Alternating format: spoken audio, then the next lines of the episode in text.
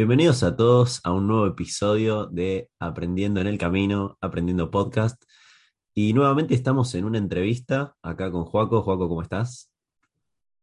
¿Cómo estás, Nove? Hoy arrancando un capítulo, lo vamos a sacar de todo lo que estuvimos viendo últimamente, capaz más de negocios y finanzas, y vamos a, a hablar de algo con un invitado súper especial que queremos un montón en lo personal, eh, que no tiene nada que ver con negocios y finanzas, pero tiene que ver con, lo podría decir, cosas importantes de la vida eh, que, tienen que ver con, cosas aparte y que nos ayudan a entender mejor, ¿no? De cómo tenemos que vivir y cuál es esa forma. Eh, me, parece que lo voy a presentar. Hoy vamos a tener una charla con Daniel, nuestro profesor de bueno, filosofía, ética, antropología, lógica, bueno, tiene un montón de materias. Sí, yo lo vengo teniendo de tercer año, lo vengo teniendo yo, y realmente un profesor que a mí me, influyó un montón, en un montón de cosas. Así que, sí, sí, sí. Es que sí, ponele, eh, Daniel a mí me conoce desde que tengo 12 años. O sea, es, sí. es, uno de los, o sea, a mí, claro, nos conoce, sí, de que somos bastante chicos. O sea, yo ahora lo tengo, lo tuve en, cuarto y quinto año, pero también lo tuve en primero, en ética. Entonces, Sí, sí, sí, la verdad que es un honor. Así que bueno, bienvenido Daniel al podcast. ¿Cómo estás? Bueno, muchas gracias chicos por haberme invitado. De verdad un gusto estar acá hablando con ustedes en una situación un tanto especial, distinta de, aquella en la que nos encontramos siempre, pero, pero nada, a gusto. Buenísimo, muchas gracias, profe, muchas gracias. Realmente también es un honor para nosotros que estés acá porque bueno, Joaco te tuvo más tiempo que yo, pero yo te he tenido más materias, porque, bueno, en tercer año te tuve en tres materias, eh, eh, no, en cuarto creo que te tuve en tres materias, en tercero en una, y realmente es un profesor que mm, como que me dio disciplina, que eso es lo que le contaba a mis viejos eh, la semana pasada, porque a mí me dio disciplina, Daniel. Yo en, todo, en todos los años que estuve profesor, porque bueno, yo antes de estar en este colegio estuve en otro, me diste disciplina, constancia, de estar todo el tiempo repasar la materia, que no soy de los mejores alumnos, realmente eso ya lo sé, pero realmente me diste disciplina no solo para tu materia, sino para todas las demás materias. Em, pero bueno, me encantaría para dar una introducción que nos cuentes un poco tu vida personal y, después, bueno, de tu vida personal, ¿cómo llegaste a definir que la filosofía eh, fue tu pasión y profesión ideal? Bueno, eh, qué pregunta, qué pregunta. A ver, ¿cómo llegué? Fue de un modo un tanto, un tanto aleatorio. Creo que el otro día en una de las, de las clases tengo que decir que, que los dos son alumnos míos, pero van a cursos distintos. Entonces hay veces que en una clase por ahí surge un tema, entonces yo sé que lo conversé con alguno de los dos, pero no con el otro. Así que voy a hacer de cuenta que no, que no lo conversé, ¿sí? Pero el otro día contaba en, quinto A, eh, puntualmente, eh, la forma, en cierto sentido, azarosa en la que yo llegué eh, a la filosofía, ¿no? no sé si vos estabas ese día, Mati, Sí, sí, recuerdo que, que, algunas de las chicas se habían puesto un poco sentimentales ese día. Pues nos contaste bastante tu vida personal porque habíamos como recién arrancado el año, estamos en quinto año, y recuerdo que fue bastante sentimental esa clase. Sí, hicimos, hicimos un, ejercicio, ustedes tenían que presentar un texto autobiográfico y una de, tus compañeras eh, tuvo el acierto de, de, pedir cierta reciprocidad, ¿no? Entonces me, pidió que, yo me hiciera cargo también de esa consigna y que presentara delante de, ustedes algunos aspectos de, mi vida personal. Bueno, y así fue.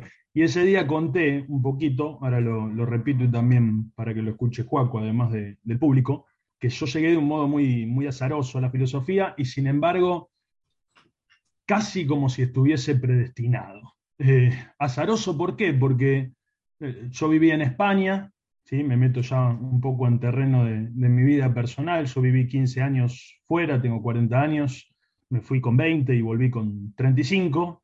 Y uno de los primeros años que estaba, que estaba por allá me había hecho amigo de, una mujer que, tenía una librería, que era argentina, era profesora de, tango. Y, y, bueno, un día venía a visitarla una amiga argentina, cordobesa ella, y y como mi amiga no podía eh, llevarla de paseo por la ciudad, como se estila cuando uno recibe visita estando afuera, me pidió si yo le podía hacer la, gauchada, ¿no? Y, bueno, dio la casualidad que salía a, pasear y a caminar todo el día con, aquella mujer, cuyo nombre no recuerdo, para, para ser sinceros, Y, en medio de ese paseo, en un momento le, le pregunté si me acompañaba a entrar en, una librería que hay por ahí en la Gran Vía en Madrid y, le pedí que me recomendara un libro de su disciplina. Entonces yo el otro día contaba en el aula que por suerte era, era filósofo y no arquitecto, ¿no? porque si no por ahí hoy mi vida sería,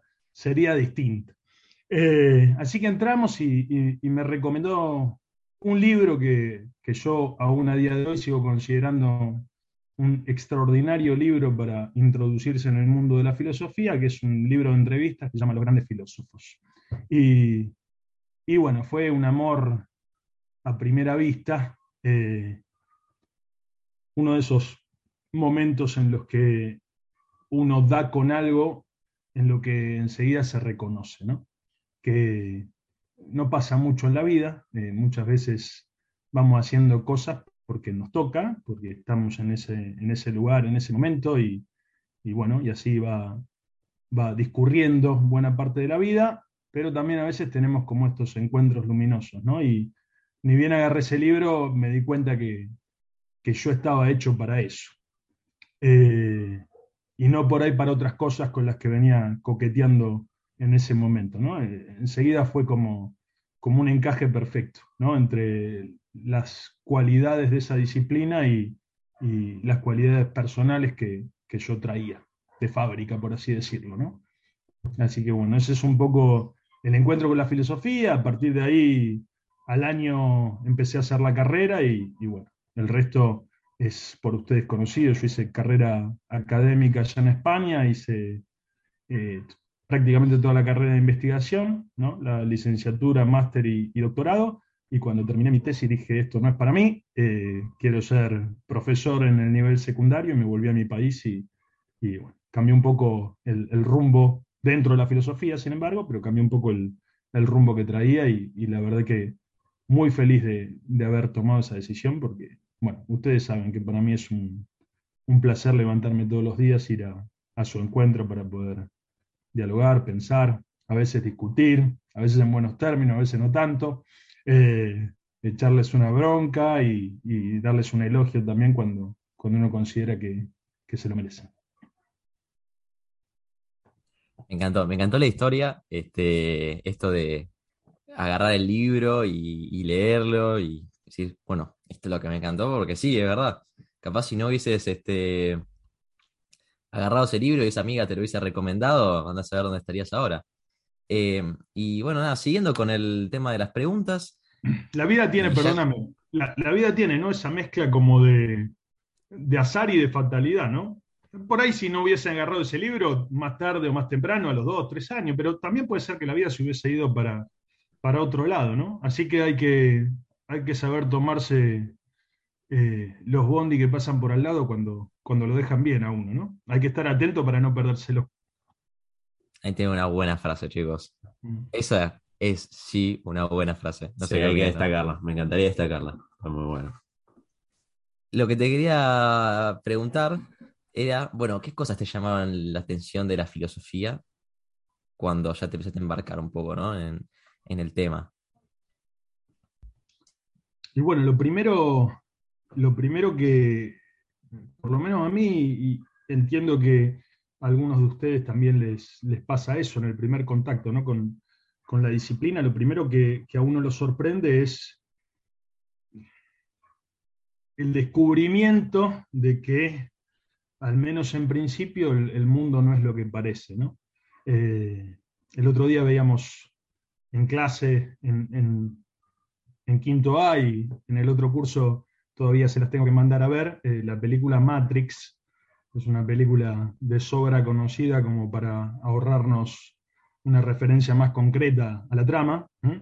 Eh, y bueno, es una película que, yo utilizo porque me parece muy ilustrativa de, de, lo que provoca la filosofía, al menos inicialmente en la vida de uno. ¿no? Yo no creo que sea el, el punto final del recorrido que uno puede hacer con la filosofía, pero sí el, principio. El principio es el, deslumbramiento que surge tras la sospecha de que eh, aquellas cosas con las que nos contentábamos a la hora de representarnos cómo es el mundo eh, son pura apariencia y que entender el mundo es de algún modo llegar a comprender cuáles son los mecanismos que explican la producción de esa apariencia. O sea, por qué las cosas se nos, se nos aparecen de esa manera.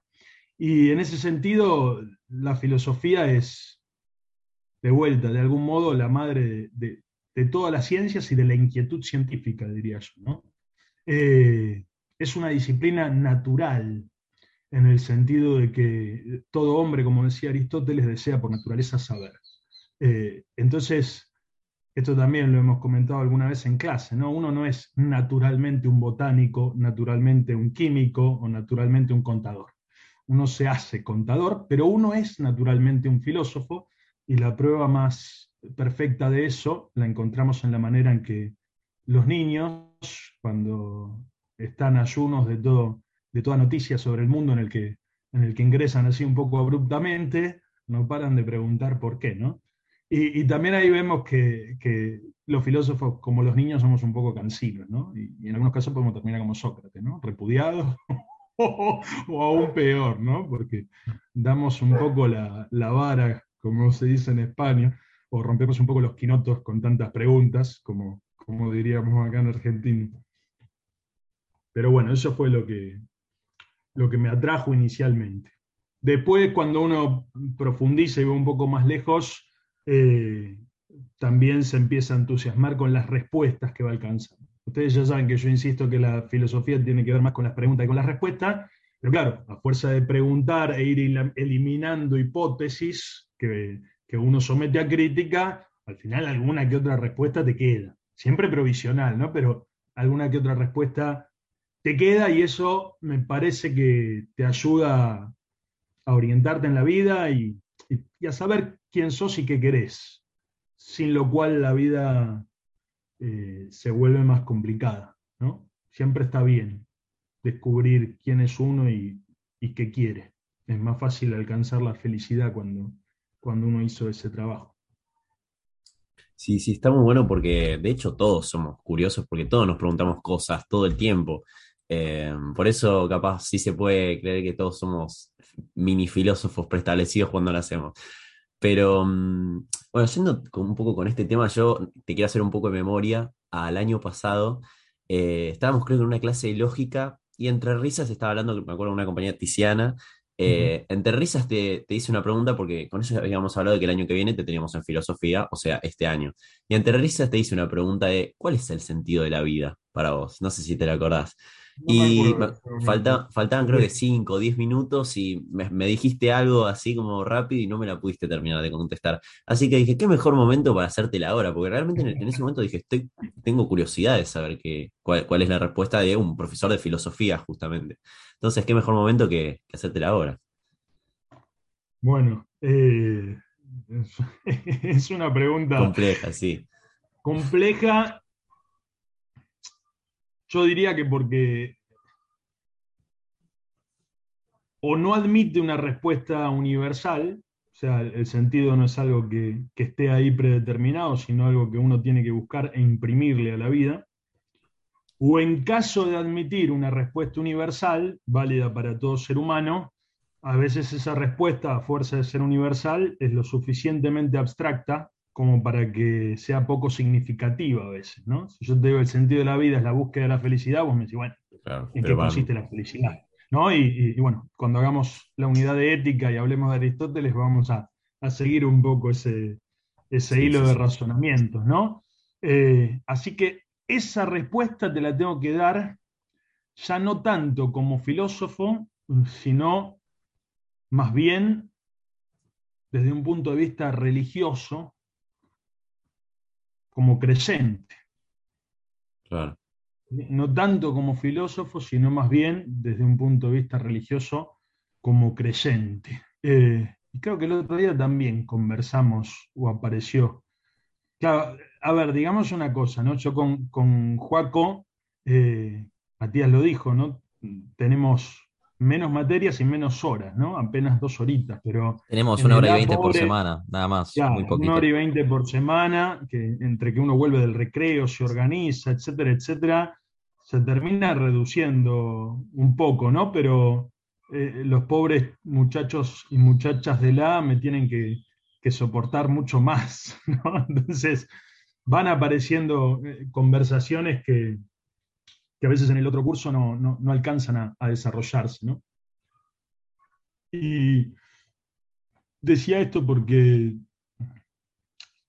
el otro día, de algún modo hablábamos un, un poquito de esto, ¿no? El, el sentido de la vida, y yo lo ligué con, con la cuestión del amor. No sé si vos lo, lo recordarás, Matías, o si ese día estaba. Sí, sí, comentaste algo creo de tus día. padres, eh, que realmente también a mí me llegó un poco al corazón. Eh, bueno, si Ujú. quieres obviamente después lo podemos conversar, que sí me re- recuerdo que nos comentaste algo del amor, que sí, sí, sí. Y esa respuesta ya no la estaba dando como filósofo, la estaba dando como, como creyente. Eh, si vos me preguntas a mí hoy cuál es el sentido de la vida, para mí el sentido de la vida es, es amar y es devolver eh, un poquito, eh, por lo menos un poquito, ¿no? Lo que, lo que cada uno pueda. Yo diría que, que tiene que intentar que sea el máximo, ¿no? Pero devolver eh, por lo menos un poquito de todo ese amor que nos sostuvo hasta el momento. Desde la mismísima creación, porque existir es haber sido amado, amado por Dios, eh, en primer término, y haber sido amado también por tus padres que, que te acogieron, que dijeron sí a, a eso y te acogieron y te cuidaron cuando vos eras fundamentalmente, como todo ser humano cuando nace, una criatura menesterosa, una criatura que carece de todo, una criatura, a veces en clase en broma decimos que no sabe ni pelar una naranja, ¿no? Eh, hasta que uno alcanza la edad de poder valerse por sí mismo, eh, es pura dependencia del amor, del amor de otros.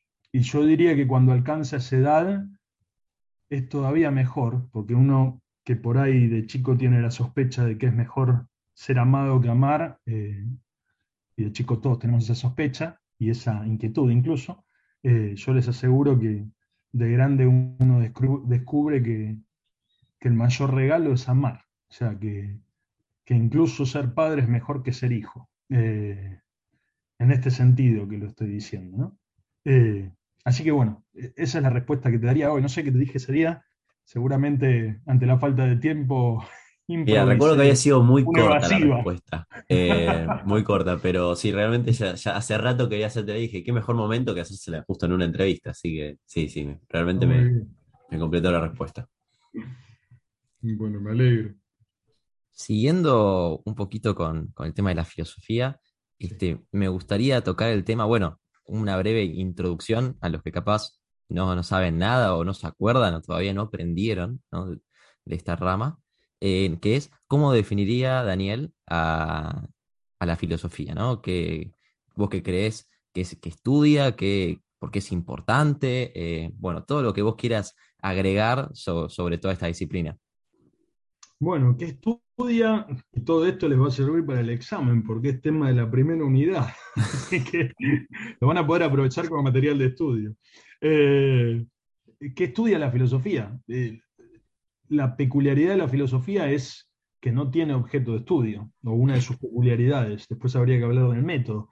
¿Qué quiere decir que no tiene objeto de estudio? Que no tiene objeto de estudio delimitado, como puede suceder con otras ciencias, ¿no? La biología estudia la vida, la economía estudia los modos en que las sociedades humanas producen los bienes que luego hacen circular para, para poder consumir, y cada disciplina científica, por así decirlo, tiene un objeto de estudio bien acotado, bien delimitado, eh, sobre el cual después se vuelca, ¿no?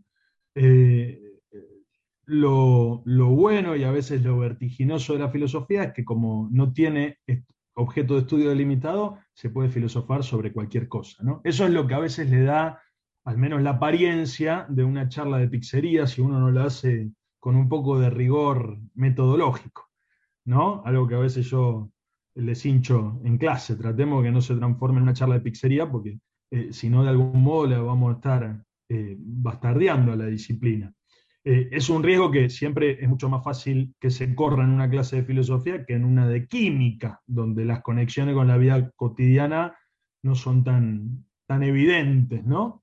Eh, yo sé que ustedes tienen una excelente profesora de química que se encarga de buscar esas conexiones, pero lo que digo es que, que no están ahí a la mano, ¿no? En cambio, en una clase de filosofía, no sé, ahora empezamos trabajando el tema del deseo de la mano de un, texto clásico de, de Platón, del banquete, ¿no? empezamos hablando del amor, del deseo, y, el otro día les decía, ¿no? En clase, eh, en la medida en que uno se la pasa hablando del deseo, es muy fácil que en lugar de, abrir su mente y su corazón para acoger la palabra de, Platón, para ver qué tiene para, para enseñarnos, y, después sí, discutir, porque hay que, una vez que uno escucha y comprende el mensaje, eh, hay un cierto gesto de irreverencia que consustancial o, con natural al ejercicio filosófico, hay que discutir, eh, no hay vacas sagradas, por así decirlo, no hay que discutir con, todos los filósofos, pero primero hay que tomarse la molestia de, escucharlos y entenderlos, si no, estoy discutiendo con un fantasma.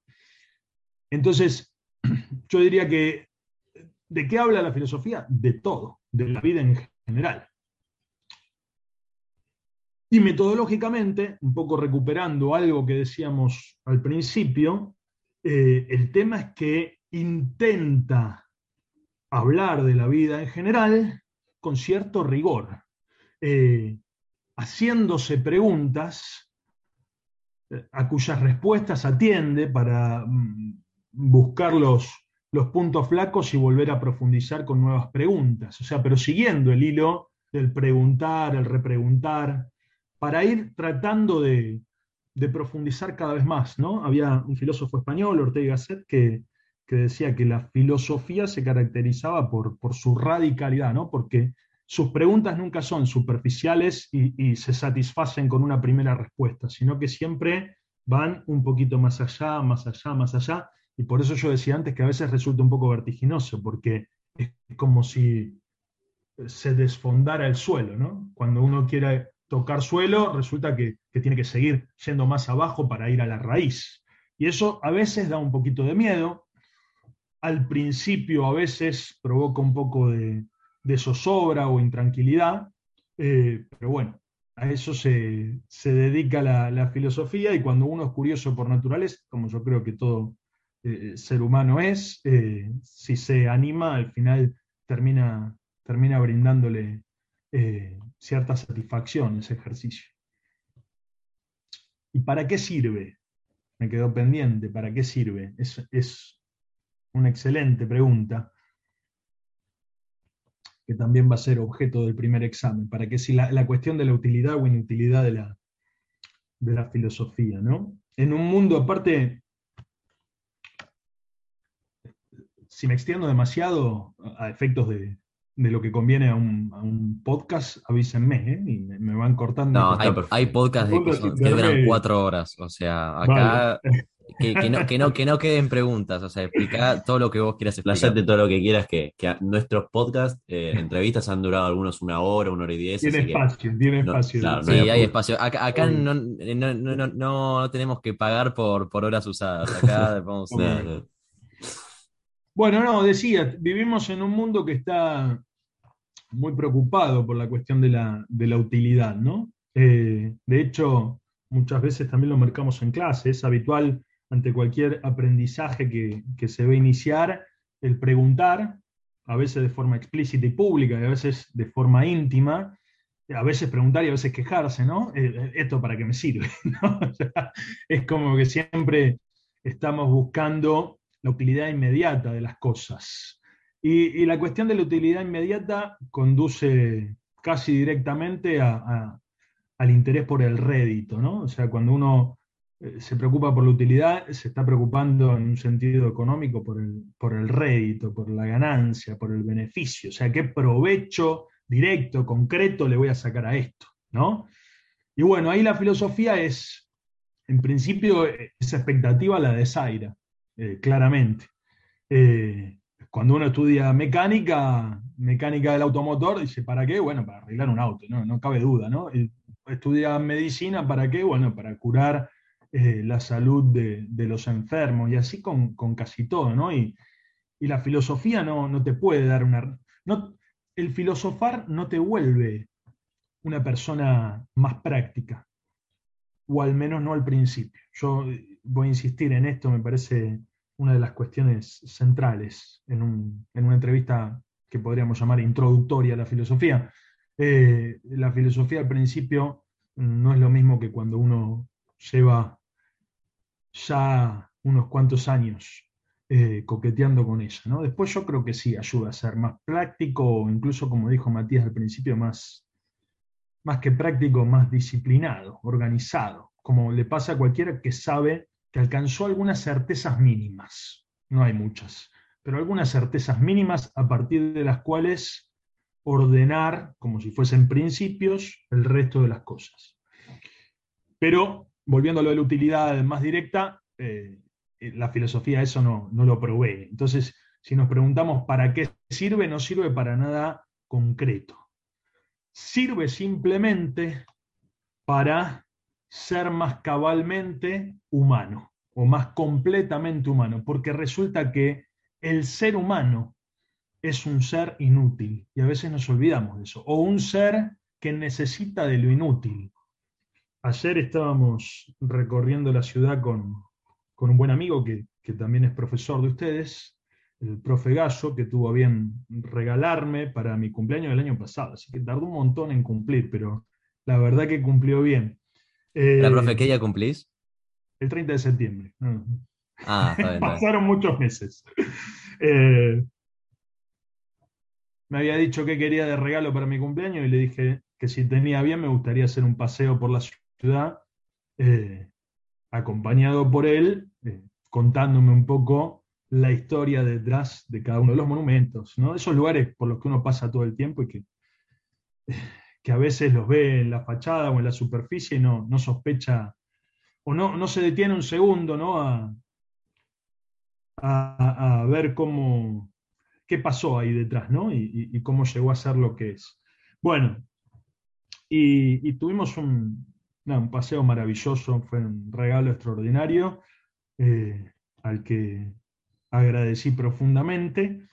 Y, en uno de los momentos del paseo estábamos mirando los edificios, ¿no? Y pasamos por un edificio que está en una de las diagonales, que, que responde al estilo que se conoce como arte monumental. Ahora cuando estudien fascismo creo que van a ver algo de eso. Que si por algo se caracteriza es por su, por su sobriedad, ¿no? por su es curioso, ¿no? Es, monumental, pero en términos de decoración, de ornamento, a diferencia de lo que puede pasar con, un edificio, no sé, de estilo rococó o barroco, eh, nada, son todas líneas planas, ¿no? No, no hay. Pareciera casi que se hizo a las apuradas, casi que se hizo con lo mínimo indispensable para que no se venga abajo. Pero no hay ninguna preocupación por la belleza. Quizá lo que estoy diciendo desde el punto de vista de un teórico del arte es impreciso, pero a la reflexión que, estoy intentando hacer eh, me parece que, se entiende bien, ¿no? Mientras que de golpe pasamos por otro edificio en el que eh, había, o las columnas, por ejemplo, estaban ornamentadas, ¿no? Y si ustedes se fijan, desde el punto de vista de la funcionalidad arquitectónica, una columna no necesita ningún ornamento. O sea, el ornamento no es para que la columna sostenga mejor. El ornamento a qué le habla? A la sed de belleza que tiene el ser humano. Porque el ser humano necesita lo inútil, no solo lo útil. ¿Necesita lo útil? Claro que sí. O sea, si no produjera lo necesario para vivir, no llegaría a disfrutar de la belleza, porque moriría antes. ¿sí? Pero también necesita ese exceso, ¿eh? necesita esa, ese ornamento, ¿no? No, no tiene otro nombre. ¿no? Y, y la filosofía me parece que tiene que ver con eso una vida en la que solo tuviéramos lo necesario en el sentido económico del término, sería una vida muy triste. Ustedes, por suerte, en su vida cotidiana hacen lo necesario, que en su caso, en estos momentos de la vida, tienen que ver con, con estudiar, por ejemplo, con cumplir con esa responsabilidad, pero también tienen el momento de el exceso inútil, el exceso bien entendido, ¿no? El, lo que se sale de lo necesario, ¿no? La charla con los amigos sin ningún fin concreto, ¿no? ¿Para qué charlas con tus amigos? No, porque espero de esa charla sacar alguna conclusión para invertir en el mercado. No, no todo, charlo porque me gusta. charlo porque es hermoso, charlo porque la vida así eh, se hace más gozosa.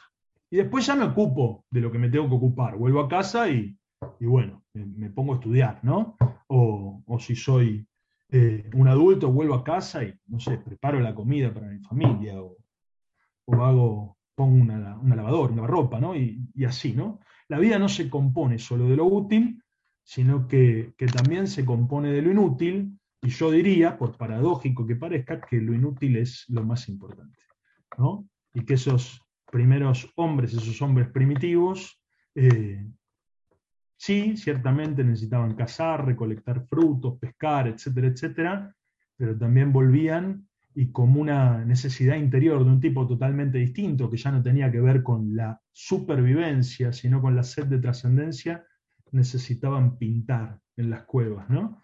Eh, y así va a aparecer la pintura, la poesía, el pensamiento. También necesitamos reflexionar para darle sentido a la vida, ¿no? O sea, no solo hacer, sino pararse un minuto antes a pensar qué hacer y por qué lo hago, ¿no? Pero bueno, yo diría esas cosas iniciales sobre la filosofía. Realmente está, es muy, muy compleja la, respuesta. Eh, y yo me quedé con una partecita que justo tiene que ver ahora con, con, la siguiente pregunta que te quiero hacer, que es el tema de la disciplina. Em, yo te quería hacer una pregunta acerca de la disciplina, porque justo conversábamos con un compañero de nuestro curso, eh, que sos una persona muy disciplinada en, todos los aspectos, y nos pusimos a pensar que era algo tan simple y lógico, como el profe Daniel, ¿faltó alguna vez? Y nos, y hacíamos, y nos pensábamos, a pensar, pensar, nunca faltaste, profe. Solo en un momento que creo que te había eh, agarrado COVID, me parece, a fin de año del año pasado, puede ser. Em, no, no, no tuve COVID, pero tuve que estar aislado, ah, Por, contacto estrecho. Sí, sí, sí. Y, y, nos pusimos a pensar, ¿faltó alguna vez? Y nunca, la mayoría de los profesores sí, por algún motivo personal, nunca. Y, y eso que creo que tengo, tenés una hora de, viaje, eh, un montón de circunstancias que capaz puede hacer que incluso llegues tarde y nunca, nunca, siempre tenemos en la formación, siempre tenemos en, en todo. Y mm, justo te quería preguntar, ¿cuáles crees que son los aspectos o recomendaciones que me darías a mí, a Joaco, a cualquier chico para ser una persona disciplinada? Eh, ese tema me gustaría empezar a tocar ahora. Bueno, es un tema eh, para mí maravilloso, ¿no? Dos cosas, esto yo se los digo también a ustedes, porque cuando uno ama algo, ser disciplinado, no cuesta tanto. O sea, si para mí ser profesor fuese una carga o, fuese simplemente una manera más de, ganarme el mango, eh, probablemente, probablemente cumpliría, porque yo soy un poco obsesivo, tengo que decirlo, ¿no? Pero, eh, pero ustedes no solo me ven en, la formación o en clase cuando llegan, sino que me ven contento, feliz, apurándolos, ¿no? Vamos, vamos, así arrancamos, eh, hay un montón de cosas para, para charlar, para aprender. Entonces, ahí tengo que decir que no tiene mucho mérito mi disciplina, ¿no? Estoy seguro que cuando alguno de ustedes se dedica a lo que los, apasiona, también son, o también tienen esa, esa fortaleza. Pero también tengo que decir que no siempre fue así. O sea, que yo tuve que aprender a ser disciplinado para después aplicar esa disciplina a, las cosas que amaba, ¿no? Para, para que esa disciplina que yo había aprendido me permitan, me permita hacer mejor las cosas que quiero hacer bien porque amo. Y esa disciplina, yo por lo menos, si tuviera que explicarla cómo se desarrolló en mi vida, eh, mencionaría dos factores. Sí, dos factores. Uno es el, factor familiar y otro es eh, una necesidad casi forzosa en la, en la que me vi o a la que me vi arrojado eh, por decisiones que había ido tomando a lo largo de la vida. La primera, la, familiar, ¿no? Yo vengo de una familia disciplinada a fuerza de, disponer de pocos recursos. Cuando uno dispone de pocos recursos, tiene que, a ustedes que les gusta la economía, eso lo saben, ¿no? Tiene que pensar bien cómo usarlos. Y eso que pasa en, un proceso productivo, en un proceso de trabajo, también pasa en la vida cotidiana. Entonces yo me crié, yo vivía en un departamento de dos ambientes, a diferencia de de ustedes que me están hablando cómodamente desde su cuarto, eh, yo dormía en el comedor. Tenía la famosa, había como una especie de, de, cama disfrazada de sofá donde dormía mi hermano y yo que era el más chiquito tenía un, carrito, ¿no? Que sacábamos de abajo a la noche y ahí me acostaba. Entonces, claro, mi casa era una casa pequeña, sin mucho espacio, y, y en la que me tocó ver a un hermano mayor, el único que tengo, eh, que había decidido estudiar medicina, que es una carrera súper exigente. Así que yo hice, él empezó medicina en el 92, yo tenía 10 años, estaba, en quinto grado, una cosa así. Así que hice el final de mi primaria y todo el secundario viendo a mi hermano eh, como un loco caminar por el comedor y estudiar 8 o 10 horas por día eh, medicina, mientras mi mamá escuchaba la radio, yo miraba la televisión y, y cosas así, ¿no? Eh, claro, eso fue muy importante porque después cuando yo hubiese tenido por ahí ocasión en una situación adversa, como me tocaba pasar en España solo, haciendo la carrera y trabajando al mismo tiempo, hubiese tenido ocasión de buscar excusas y decir, no, no puedo estudiar porque estoy cansada, porque no sé, yo siempre pensaba en mi hermano, ¿no? Me decía, no, mi hermano hizo la carrera de medicina conmigo tirándole caño en el comedor de casa, mientras, y él, como un soldado prusiano, nada, firme en su objetivo, eh, continuaba y, lo hizo estupendamente bien. Hoy es un, extraordinario médico y mejor persona aún, a menos a juicio de quien habla. ¿no?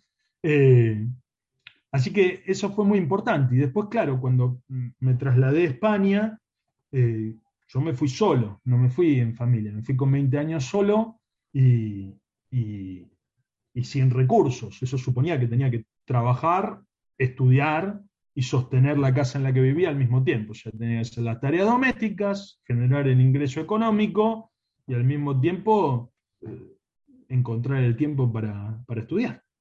Asistir a clase y después estudiar.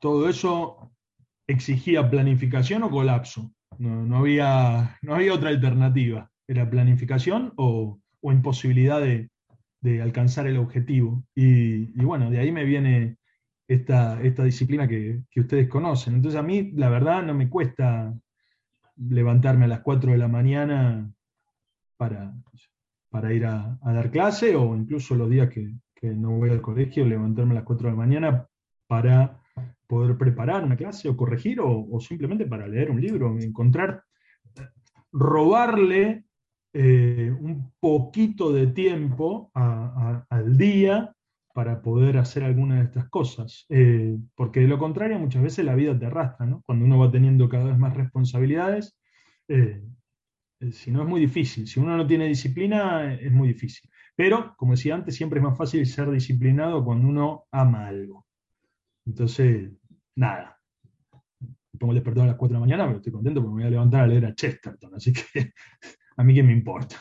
Eh, no es, oh, las 4 de la mañana, no, no, no. Extraordinario, listo. Llegó el momento de, de, Llegó mi momento de lectura, por ejemplo. Pero bueno, es, eso es lo que podría decir de la, de la disciplina.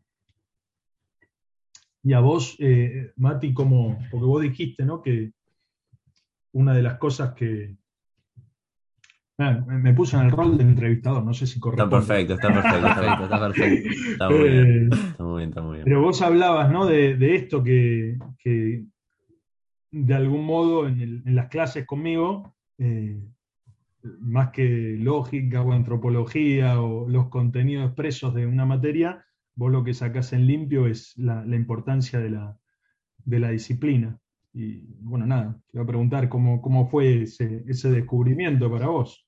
Mira, empezó, empezó, creo que fue en tercer año, plena pandemia, eh, que yo realmente hacía, hacía demasiado algo que me gustaba, que era, yo estaba con mis amigos, jugaba, miraba videos y las clases le daba apenas, apenas de, importancia.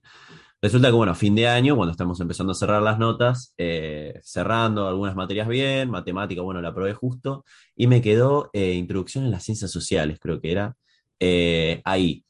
Y, y bueno, eh, yo no había, yo había hecho que poner, no sé, capaz eran seis trabajos y yo había hecho dos, y obviamente no estaba la posibilidad de volverlos a entregar porque está perfecto. Y, y justo pensando conmigo mismo, dije, ¿qué, qué loco hubiera sido si yo hubiera tenido la disciplina de además hacer las cosas que me gustan a mí, seguir con, con la materia?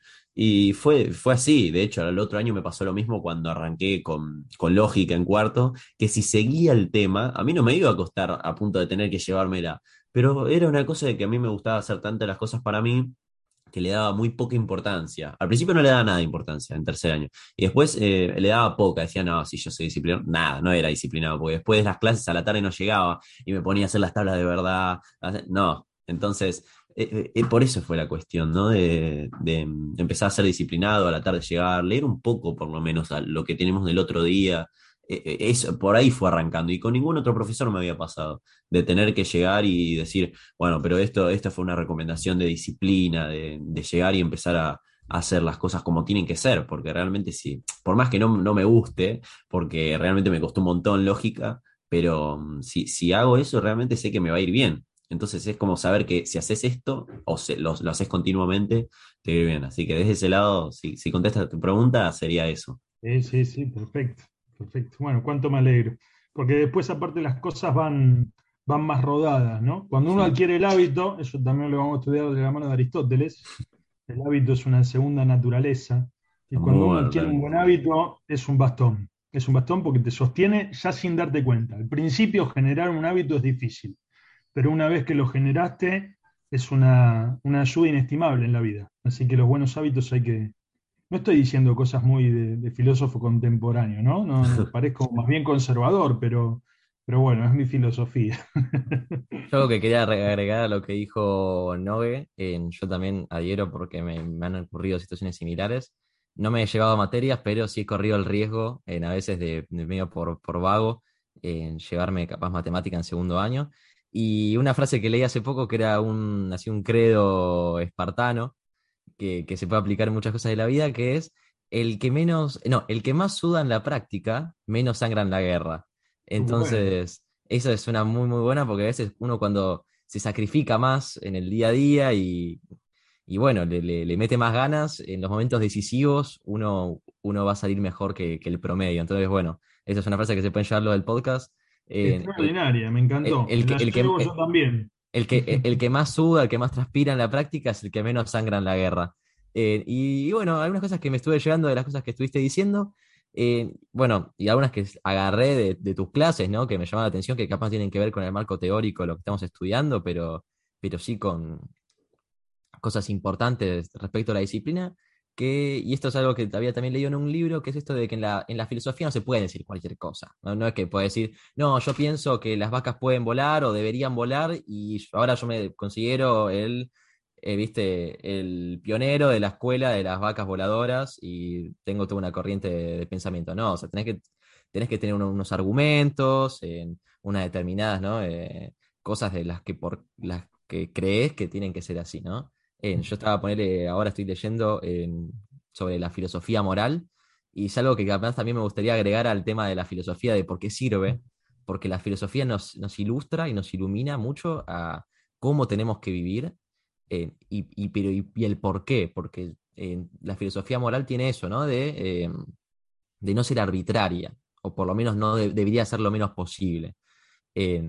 Entonces, bueno, también otra cosa que puede servir la filosofía, que también me vino a la mente, es el tema de las transformaciones sociales. Creo que si no tuviésemos esa, esa cosa de preguntarnos, che, esto está bien, esto está mal, debería cambiar, y seguiríamos viviendo como hace 10.000 años. ¿no? Con, con, en cambio, si una persona, por ejemplo, ahora con el tema de las transformaciones sociales, poner sobre la mujer, dice, che, no me parece que las mujeres tengan que tener menos derechos que los hombres, ¿viste? Entonces, cambia toda la filosofía moral o social, no sé cómo, cómo clasificarla, de, de, la sociedad para un bien mayor, ¿no? Porque además, le dice, pero ¿por qué no pueden votar? No, porque, no sé, no les saben responder y claro, ahí, ¿qué es? Es un argumento arbitrario y no, se no, no puede tener validez. Entonces, creo que también capaz alguien que, que, dice, no, pero no termina de entender, bueno, también puede ser para eso, para cambiar nuestra forma de pensar para un bien, un bien mayor, ¿no? Y, y, y traer un montón de cosas.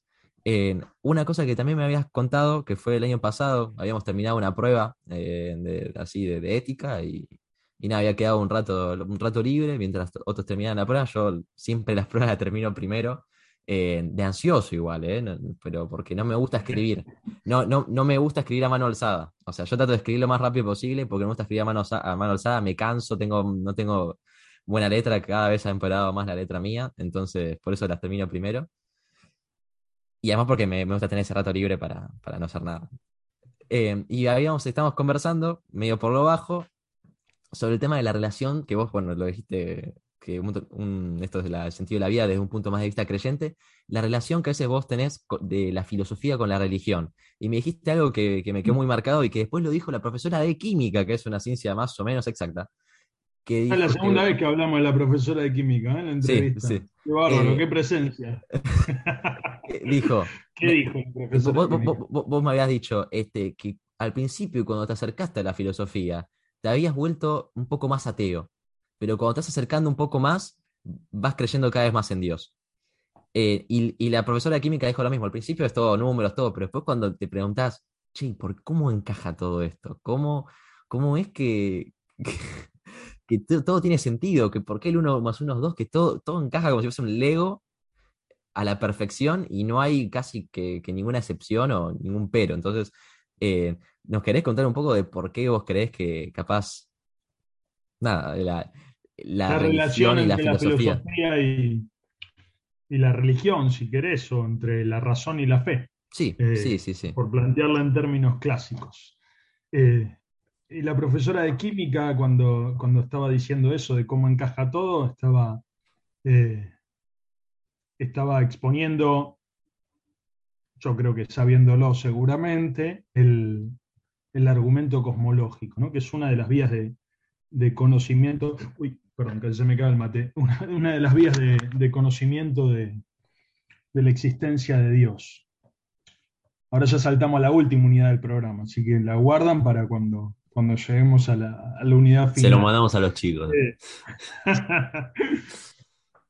Yo recuerdo muy bien esa clase, porque te acercaste vos, después se acercaron, o mejor dicho, yo me acerqué a hablar con vos y al hilo de lo que conversábamos se fueron acercando. Sí, Bauti también se había y sumado. tuvimos un rato, un rato muy agradable ahí conversando de esas cosas, porque ustedes partían del, del presupuesto de que eh, la filosofía te alejaba de la religión, ¿no? Casi que, pero, pero ¿cómo? Si cuando uno se pone a pensar, ya no puede creer.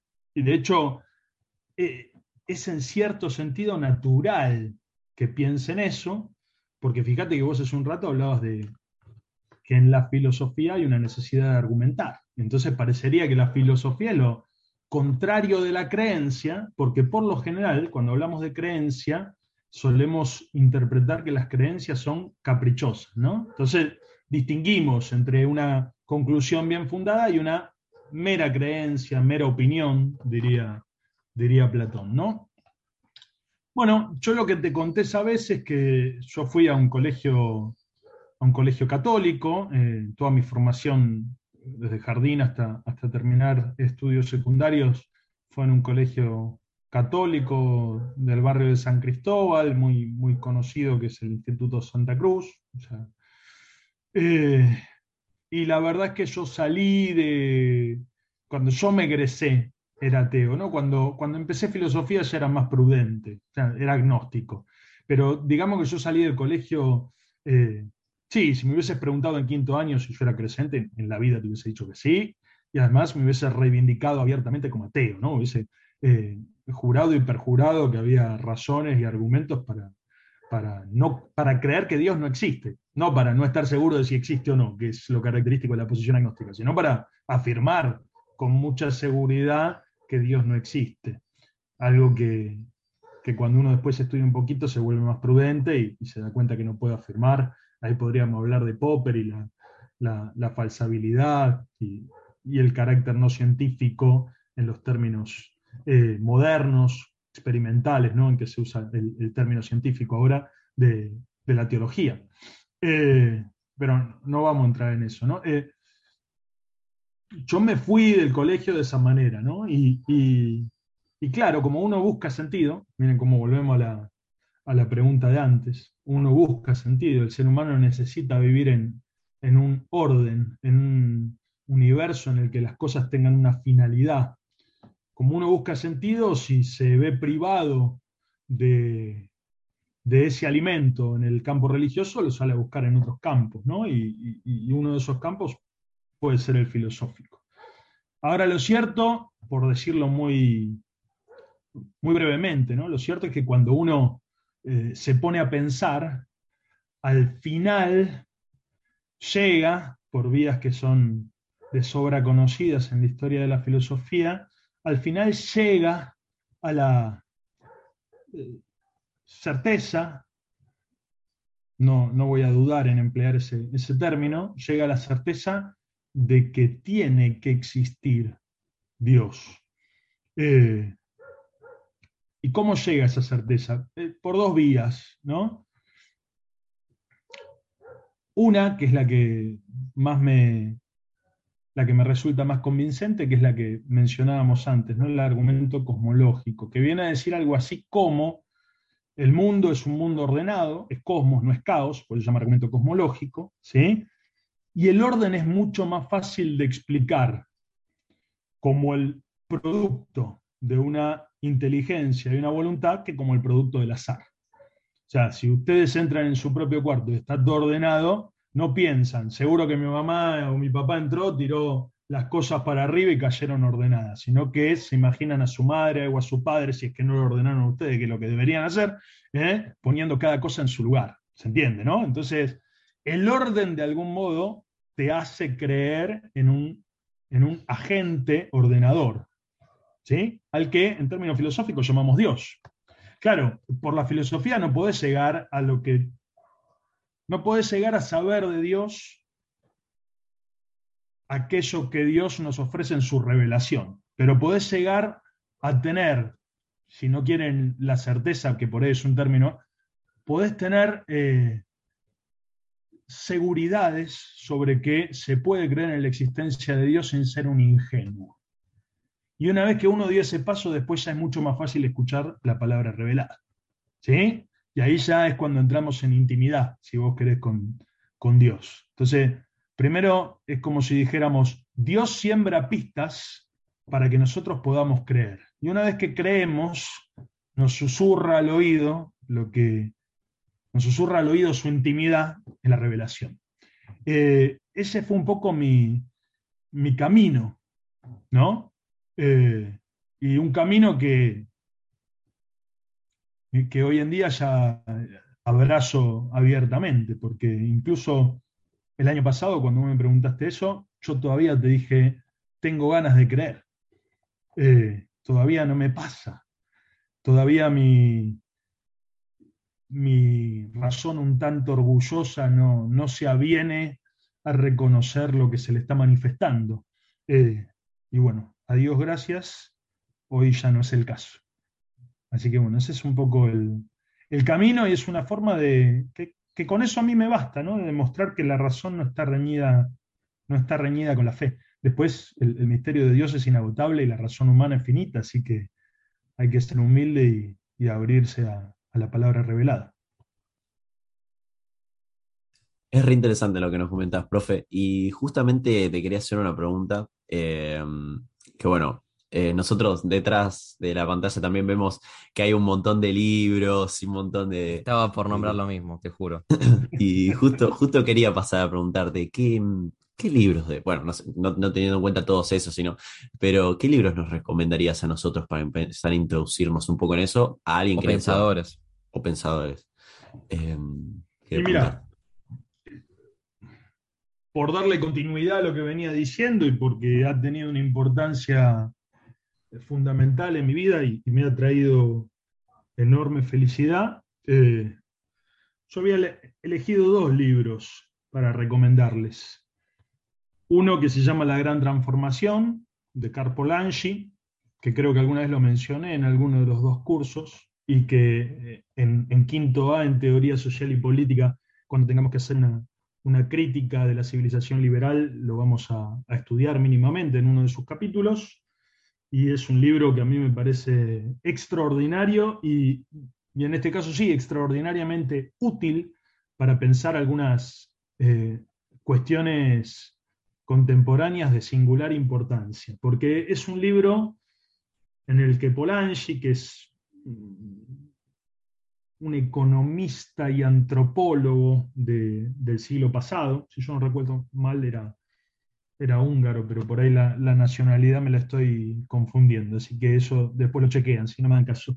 Pero hizo un excelente libro para, para tratar de explicar cómo habíamos llegado de algún modo a el fenómeno totalitario hacia mitad de, o mejor dicho, en la primera mitad del, siglo, del siglo XX, ¿no? Y para para dar razón de eso, o sea, cómo habíamos llegado los seres humanos a tener tal necesidad de orden que éramos capaces de aceptar incluso que se nos restringieran las libertades de esa manera, eh, se remontaba a los comienzos de, la sociedad o de la civilización capitalista, ¿no?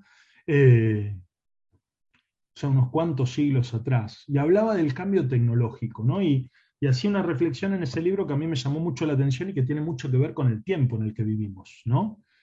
Porque Polanyi venía a decir algo así como, eh, el hombre está preparado para los cambios tecnológicos. Nosotros vivimos en una época que algunos autores no dudan en comparar con la, con la época de la revolución industrial, que ustedes bien saben que generó muchos trastornos sociales, psicológicos, en términos de historias personales, ¿no? a nivel humano. Eh, y Polanyi decía, el, ser humano está preparado para el cambio tecnológico siempre y cuando, y esto es lo decisivo, siempre y cuando ese cambio tecnológico esté administrado en su implementación de forma tal que no resulte tan abrupto. O sea, cuando uno piensa en la historia social inglesa y piensa en la, en la calamidad que se produce eh, en términos sociales, ¿no? Después de la revolución industrial, se da cuenta que esa calamidad tiene que ver no con el hecho de que hayan eh, aparecido nuevas máquinas que intervienen en el, en el, proceso productivo, en el proceso de trabajo, sino con la manera totalmente desregulada y violenta con la que eso se fue poniendo en acción en la historia. Entonces, eh, era normal, de la mano de los acercamientos, de los que habían, habrán hablado más con el profe de historia, ¿no? Era normal que que ese proletariado que se había visto de algún modo arrancado de su vida tradicional en las zonas rurales, de golpe arrojado a la ciudad y a un nuevo tipo de trabajo en el que no, no podía poner nada de su creatividad y de su inteligencia o del conocimiento de un oficio en marcha, se sintiera alienado. ¿no? Esto algo hemos estudiado también el, año pasado. Eh, y, y, esa sensación de alienación también es fácil tenerla hoy, ¿no? Porque cada vez más las máquinas hacen cosas por nosotros y, nosotros necesitamos hacer cosas. En, principio uno dice, eh, qué bueno ¿no? que las máquinas hagan cosas por nosotros, porque entonces nos van a liberar de ciertas cargas que nos resultan fatigosas, ¿no? Y, bueno, vamos a tener más tiempo para jugar a la Play, ¿no? Pero lo cierto es que, que el hombre también necesita hacer cosas para, para realizarse. El problema es que vivimos en un, mundo o en un orden social en donde generalmente la mayoría de las personas, cuando tienen que ganarse el mango, como decíamos antes, no, no consiguen o no pueden hacer lo que les gusta. Entonces, claro, viven el trabajo como una carga, ¿no? Eh, y entonces cuando uno vive el trabajo como una carga, enseguida se entusiasma cuando lo van a aliviar de esa carga. Pero créanme que si mañana me prometieran que va a haber una máquina que va a dar las clases por mí, eh, yo saldría como los ludistas a, romper la palos, porque si me quitan eso, me quitan la vida. Entonces, es un, excelente libro para entender cómo, llegamos a la situación en la que estuvimos allá por, por mediados del siglo XX y en la que de algún modo estamos de vuelta hoy metidos. Y para pensar, porque Polanyi no es un tecnófobo, no es alguien que dice la tecnología en sí misma es mala, pero para pensar a qué ritmos tienen que, que implementarse los cambios tecnológicos para que no aniquilen la sustancia humana, ¿no? Y para que no hagan de nuestras sociedades eh, sociedades de fantasmas que deambulan por las calles alienados porque no tienen un, sentido para su vida. Ese es uno de los libros, pero el otro, en continuidad con lo que, con lo que les decía antes, es, el primero es este, La Gran Transformación, se los muestro a ustedes que me están viendo, ¿sí? de Carl Polanyi, por si después quieren hacer alguna descripción en el podcast.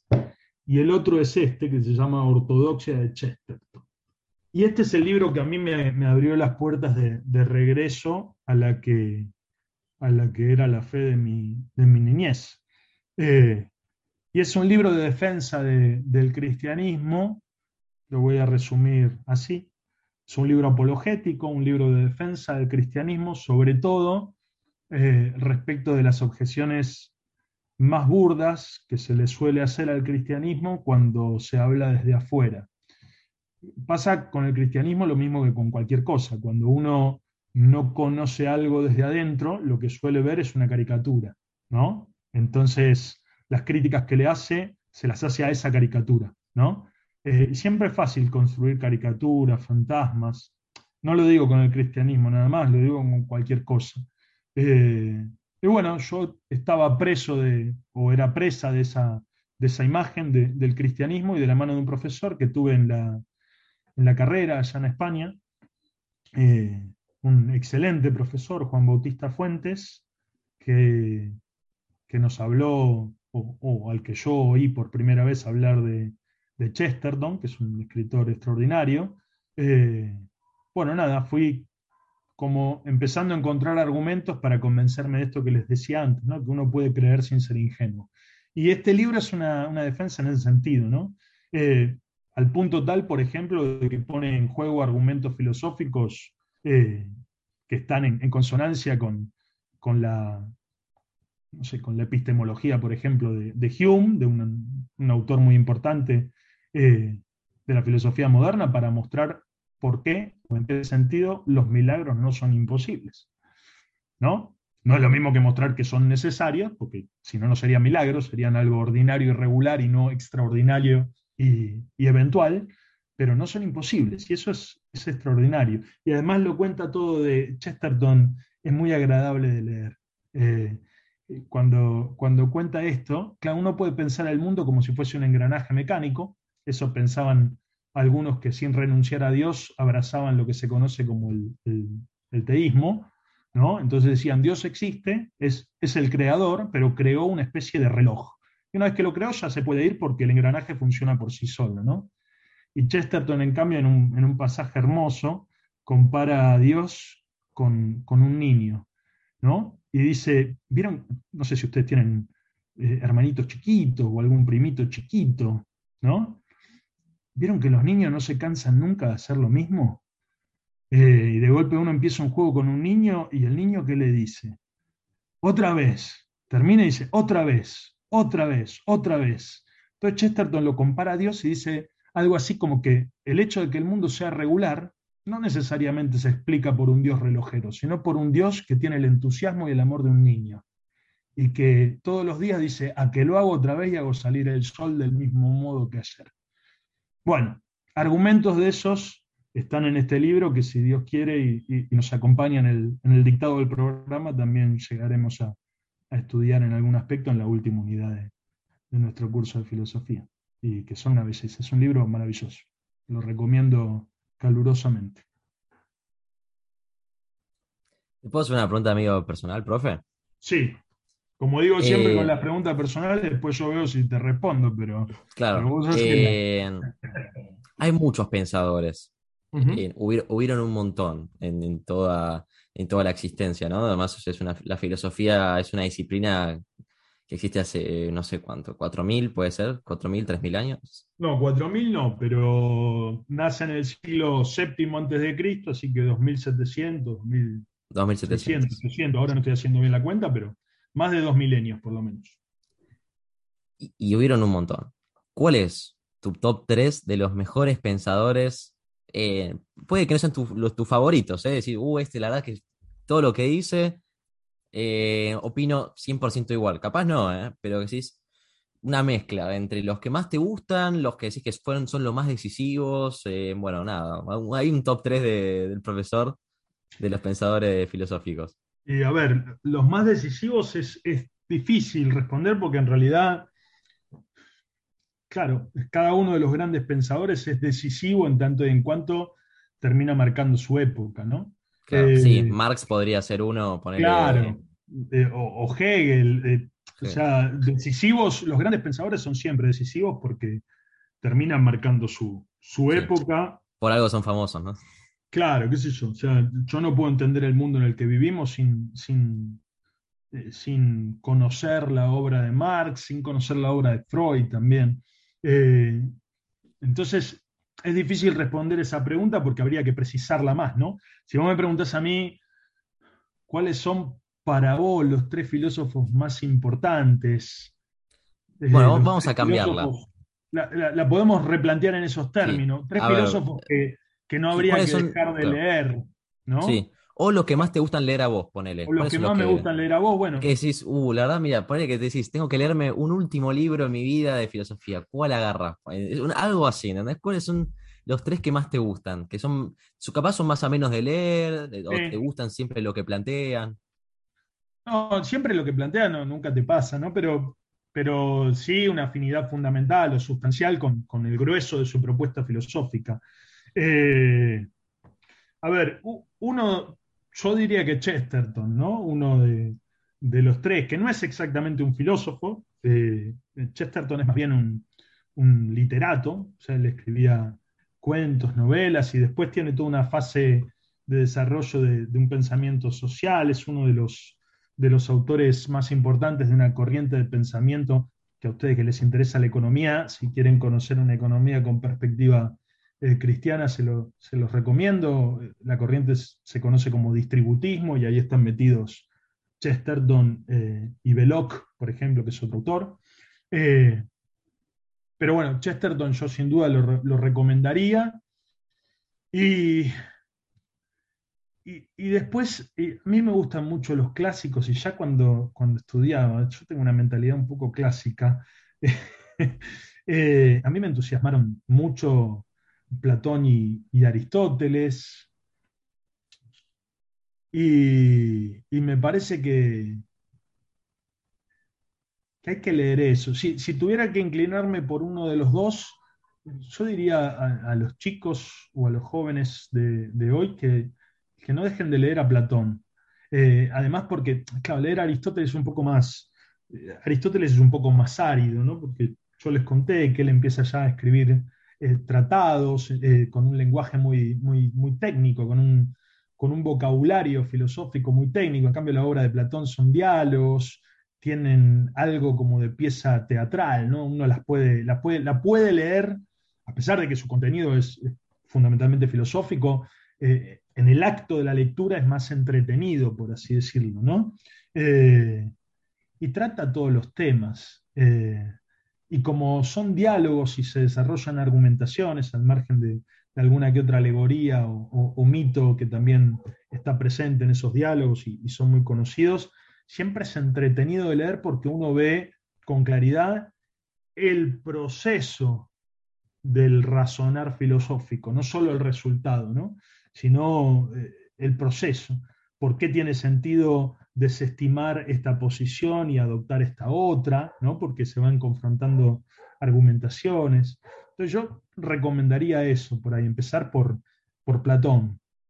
Eh, después hay, hay, infinidad de autores, hay infinidad de autores. Eh, pero bueno, sí, yo, yo recomendaría esos inicialmente. Buenísimo, buenísimo, profe. Y bueno, para dar un cierre, nosotros siempre acá en el podcast eh, tenemos como una especie de invitación que puede hacer el, invitado, el entrevistado, eh, que puede ser algún socio. La mayoría, bueno, cuando lo comenté en el curso que te íbamos a hacer una entrevista, la mayoría de los chicos en el curso ya, ya dijeron quién, quién, quién creen que vos vas a invitar. Eh, pero bueno, una invitación a alguien que, que quieras hacer, no hay problema. Y no me diga que dijeron al profe Gallo. Sí, Sí, sí, sí, todo, todo, Y me parece que estaría muy bien. Eh, contémosle a, su audiencia que es el profesor de historia, creo que lo, mencioné antes, ¿no? Sí, sí. Me parece que después de haber pasado por la, por la filosofía estaría, estaría muy bien que, hablen un poquito más informalmente de, historia y sobre todo eh, de historia argentina. Estaría muy bien que conversaran con, con el profe. Perfecto, entonces queda como La verdad que yo lo, felicito porque es un, formato maravilloso. Hemos podido hablar de un montón de cosas. De hecho, como yo iba mencionando, que eran aspectos del programa, ¿no? Casi que, que hemos tocado buena parte del programa que vamos a desarrollar después en profundidad. No pueden desaprobar este año. de filosofía si escucharon este podcast, chicos, por favor. Lo que pasa es que a veces en clase cuesta más razonar eh, prolongadamente sobre las cosas, no hay muchas interrupciones. Eh, pero bueno, fue, es un formato, me parece que muy propicio para, para hablar. Yo dije el profe Gallo, pero eh, me parece que no estaría mal ir convidando a varios de sus profesores a... Sí, para traerlos, porque si tratamos tanto de finanzas, estaría bueno. Que puedan poner en relación las disciplinas que les enseñan con la vida cotidiana. Me parece que estaría, que estaría bueno. Pero bueno, ahí, ahí quedó hecha la, la, invitación que, que propuse yo. Buenísimo. Buenísimo. Y bueno, nada, eh, Joaco, como siempre hacemos, si te parece, para cerrar algunos tips, eh, bueno, tips o, conclusiones, ¿no? Conclusiones, mejor dicho, eh, de todo lo que estuvimos hablando. Bueno, este es un capítulo que no sé cómo describirlo porque fue muy, muy distinto de todos los que fuimos teniendo. es una introducción muy linda a la filosofía que es una, sí, una disciplina que me fue un poco enamorando desde la última mitad del año pasado, ¿no? Cuando, cuando empecé a decir, uh, los, filósofos saben, ¿entendés? Eh, eh, los filósofos uh, aman el saber, que es distinto. Aman el saber. Bueno, quería mencionar eso, que como último dato, que es algo que nos dijo el profe, la etimología, se dice así, ¿no? Sí. La etimología de filosofía, más o menos traduciéndolo, tiene que, tiene que ver con el amor a la sabiduría, amor al saber. Entonces, todos podemos capaz, no, no podemos no leernos a Platón, ni a Marx, ni a, ni a Hegel, ni a Kant, ni a, bueno, ni a cualquiera que exista de los pensadores filosóficos, pero si ya más al saber, al menos al saber de cualquier cosa, puedes ser ya filósofo, ¿no? Pues de lo que te gusta, pero así que todos tenemos, por lo menos si no sos un ignorante, como, como, el, como decía Aristóteles, ¿no? ¿Puede ser?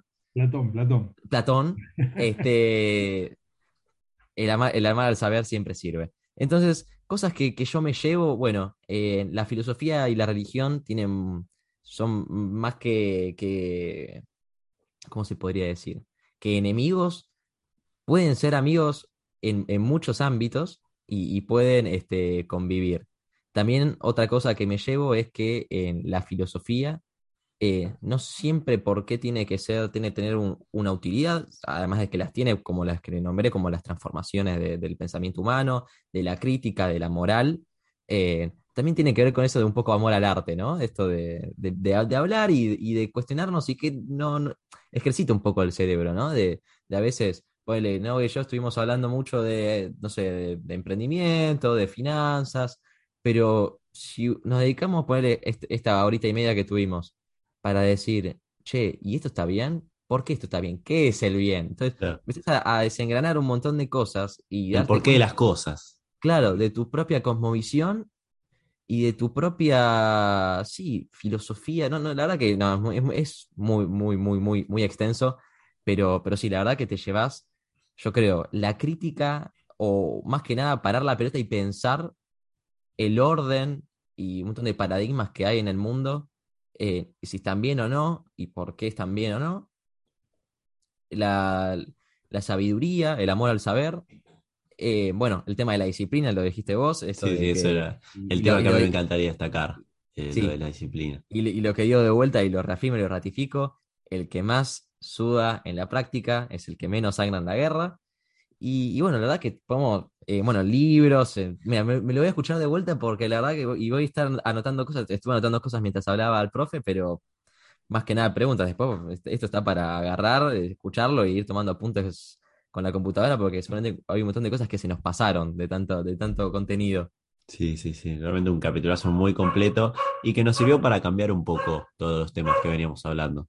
Así que sí, capitulazo, bueno, gracias, profe, por, por venir, realmente estamos recontra agradecidos y bueno. Les agradezco, les agradezco a ustedes la invitación y para mí fue un, placer.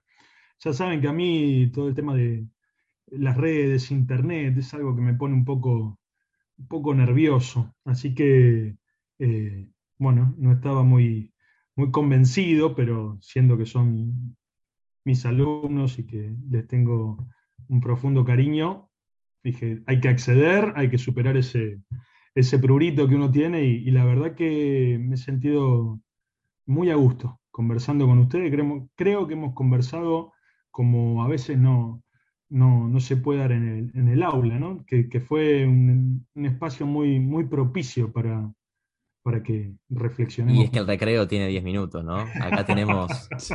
Acá tuvimos, tuvimos tiempo y, bueno, nada, para mí fue un placer, les agradezco infinitamente que me hayan invitado, fue un honor participar de, su podcast. Bueno, muchísimas gracias. Así que chicos, gracias por escucharnos. Este, bienvenidos a otro capítulo más. Este, que, este fue el, la verdad que, no sé si fue el mejor, eh, pero la verdad que lo meto en el top 2, top 1, porque por lo menos sacando el tema de finanzas y economía, te, te voy a la mente este episodio. Sí, sirvió para abrirte un poco, un poco el tema. Sí, sí, sí, sí. Sí, sí, sí. Es cuestión de ir aprendiendo en el camino, ¿no? ¿No? Sí, como siempre, como siempre, porque de, eso se trata. Así que bueno, gracias, profe, gracias, Juaco, gracias. Y, bueno, nos estamos viendo. Así que, chao, chicos.